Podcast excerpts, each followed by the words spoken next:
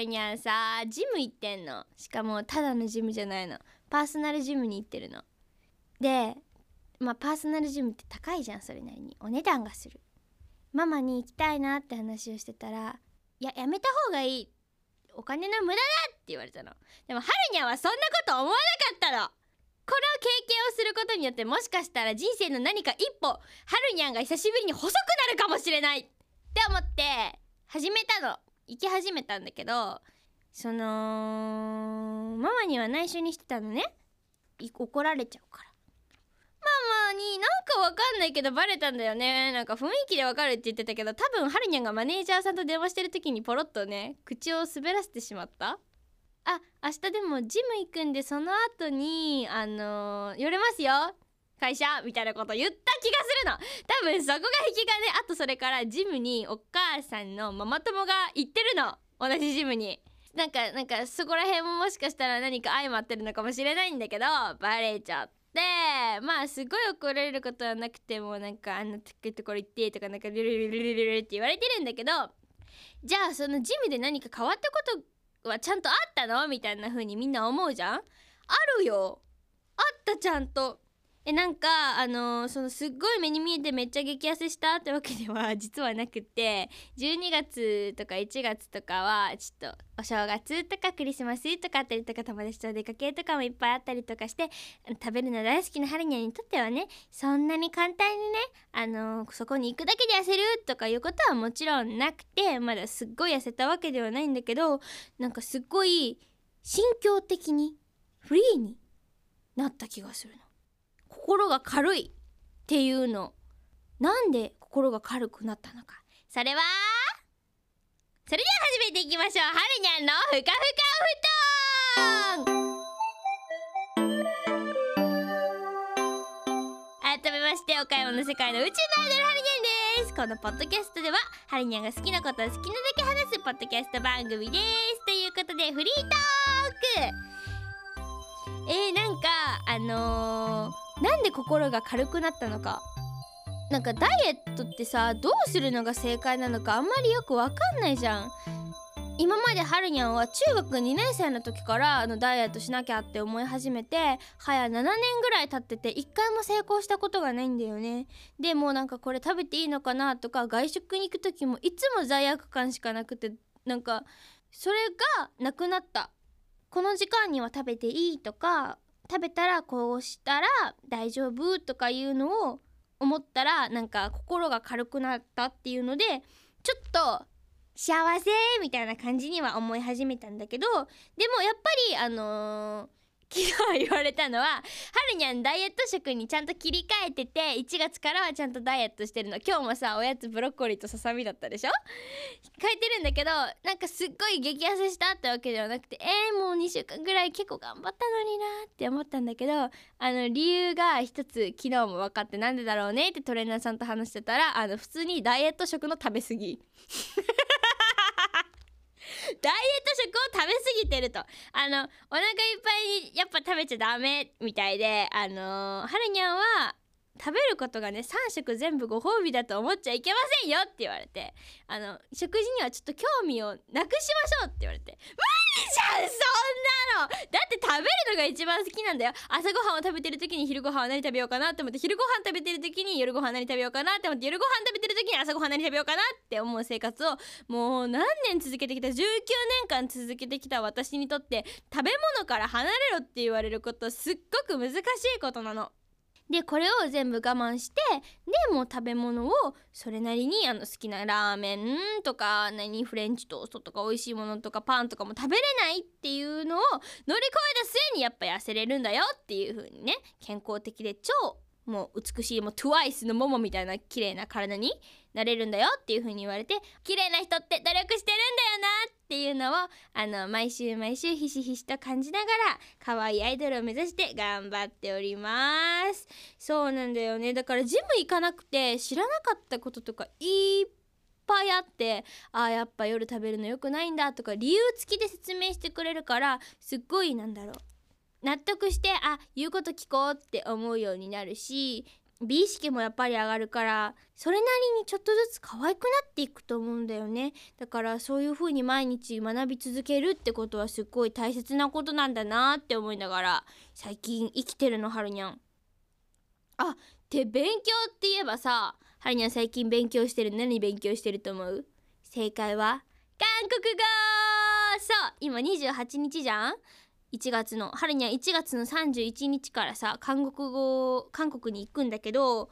韓国でメイクをしてもらいに行くの。メイクを勉強しに行こうと思っててはるにゃんのメイク結構薄めだからね。だけどその韓国のメイクサロンでメイクしてもらうからさ日本語も通じるかもしれないし英語もいけるかもしれないけど、まあ、韓国語がやっぱ一番さいいかなっていう風に思って。じゃあもうあの韓国の化粧品屋さんでもさやっぱ韓国語話せた方がわかるじゃんもっと説明が。じゃあ韓国語を勉強しようって思ってあの韓国に飛び立つ10日前かな？10日前にあの教科書を買って勉強し始めました。イエーイ！韓国語はそんなに難しくないと思う。なんか文法も日本語と一緒だしなんか似てる言葉も多いし大丈夫だと思うってこの前の回でも言った気がするんだけど意外になんか結構簡単で今のところはすごく楽しんでやれてる。まあでもさ初めて3日とか絶対まだ楽しい時だよね。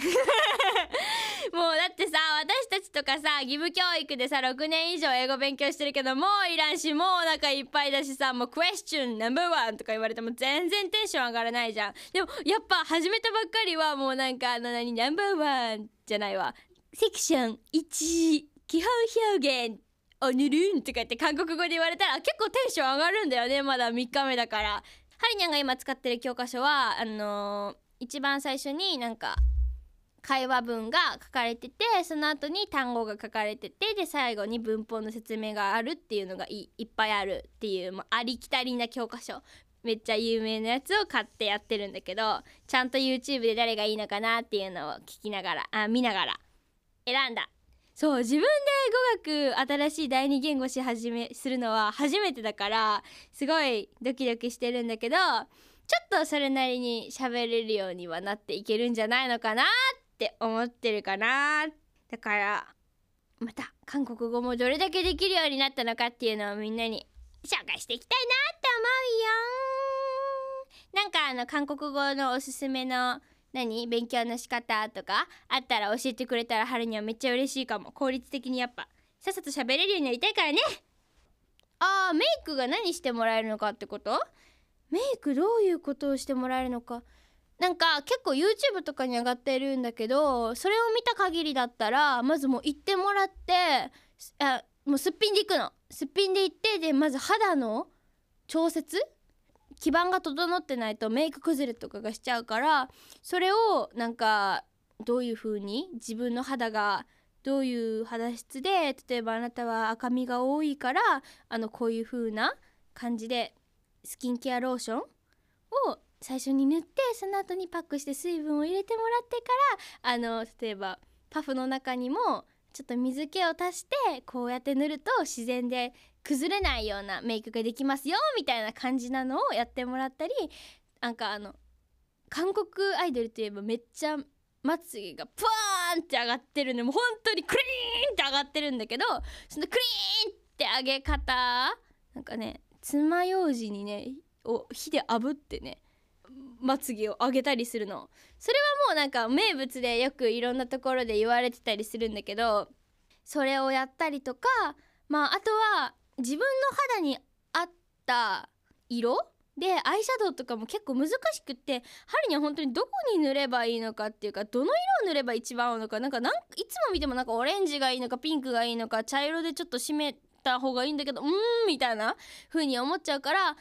にゃんはナチュラルだけどすごい目を引くようなそのメイクの仕方を勉強したいなって思ってて。だから何が合いますかっていう風な感じで聞いたりとかキラキラのはどこら辺にのせたらその顔がいいバランスになるのかとか目が大きく見えるのかとかそういうことを教えてもらいに行こうかなっていう風に思ってる。あとねヘアもしてくれるの。そうハイニャンはヘア付きのやつを予約したんだけどなんか韓国アイドルの人たちってさなんかすっごい髪の毛のウェーブ巻き巻き方がさウェーブ巻きっていうのがあってもう普通にあのくねくねウェーブしてる巻き方なんだけど全然夜まで崩れなかったりとかするからどれだけもうケープ振ってんのかなっていうのも気になるしそうそういうのを大調査しにやっぱりその動画を見てる人と YouTube 動画見てるとそれなりにこういうことするんだなっていうのは分かるんだけどはるにゃん自身が言ってみないと自分の肌はどうでどの色が似合うのかはやっぱ分かんないなっていうふうに思ったから行こうかなっていうふうに思ったんだよね。結構気になるでしょ？そうからあなたは混合肌ですとか言われてじゃあこうした方がいいのよみたいな感じで言われるのを楽しみにしてます。めっちゃ楽しみなんだけど。もちろんあのご飯もちょっとは食べようと思ってるしダイエット中だけど。そう。韓国なんだっけな。サラダのお店が多いんだって。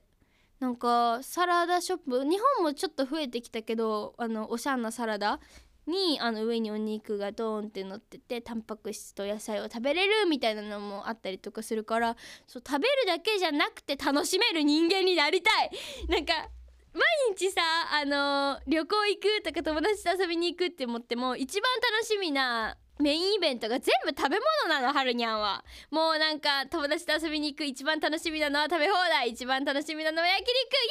イエーイ!カフェ!みたいな感じだからなんか旅行に行ってもなんか食べ物じゃなくてなんかここのこの景色が見たい。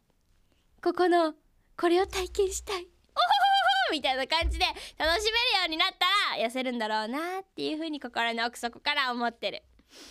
そうなんだよ。だからなんか他の趣味を見つけようかなって食べる以外の趣味を見つけようかな。って旅行も趣味だけど旅行行ったら食べるから趣味見つけようかなっていう風に思ってるんだけどなんかやっぱり全部食べ物につながっていくんだよね。もう何しても全部食べ物につながっていくからなんか食べ食べる以外の趣味本当に趣味募集中って感じ。趣味を募集いたします。最近さあの全然話変わるんだけど友達とかが全員 B リ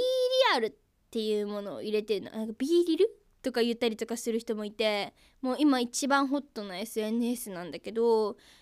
それが1日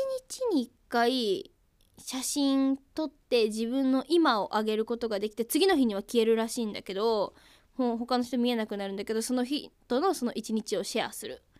なんかインスタのストーリーみたいな感じなのかな？わかんないんだけどそれがあってで1日に2回投稿できて1回は自分の好きなタイミングで投稿できてで2回目はなんか通知が来てその通知が来た3分以内に上げないといけないらしくてその今の状況をそれがなんか世界でめちゃくちゃ流行ってるみたいで大学生の友達とかみんなやってるの。で春にはもうこれから大学生になるしやろっかなってって思ったりするんだけどさもう SNS 増やすのなんかちょっとめんどくさいなって思うけどでもちょっと気になるしなって思って入れるか入れないかすっごい悩んでんだよね。どうしたらいいと思う？あ韓国行くところからそうキラキラ女子始める。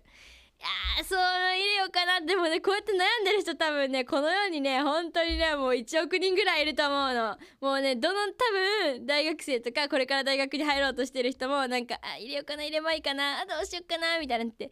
なんか思ってると思うからみんな入れればいいのか入れればよくないのか B リアルの魅力とは何なのかということをねあのー、流行のリオクレアイドルの春にゃんに教えてもらったら嬉しいなって思ってます。